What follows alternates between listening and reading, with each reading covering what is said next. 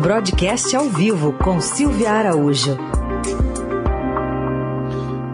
Momento de falar de economia. Oi, Silvia, bom dia. Oi, Raíssen, bom dia. Bom dia, Carol. Bom dia, ouvintes. Bom dia. Então vamos lá com mais uma injeção de um ponto de taxa de juros na veia, 6,25% ao ano para conter a inflação e parece que não é suficiente ainda, é isso?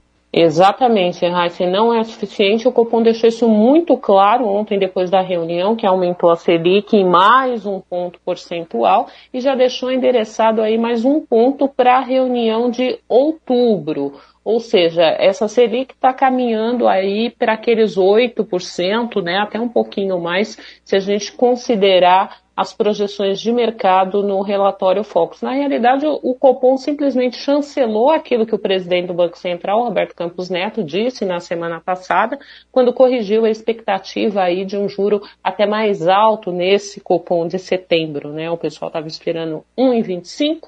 Campos Neto, ele corrigiu essa estimativa num evento na semana passada, e aí o mercado passou a precificar esse 1%, e ontem foi a chancela disso. A novidade foi justamente endereçar um aumento de juros igual para a reunião de outubro. Tem gente que acha que ele deveria, na reunião de outubro, por exemplo, puxar um pouquinho mais os juros para evitar uma alta da Selic no ano que vem, no ano de 2022, quando tem eleição. E aí sempre é complicado você ter é, um pouco de, de juros mais alto, puxar juros em, em ano eleitoral. O que o Copom falou? Inflação continua muito alta. Quando a gente olha para a inflação é, desse ano, a estimativa de mercado ela está em 8% também.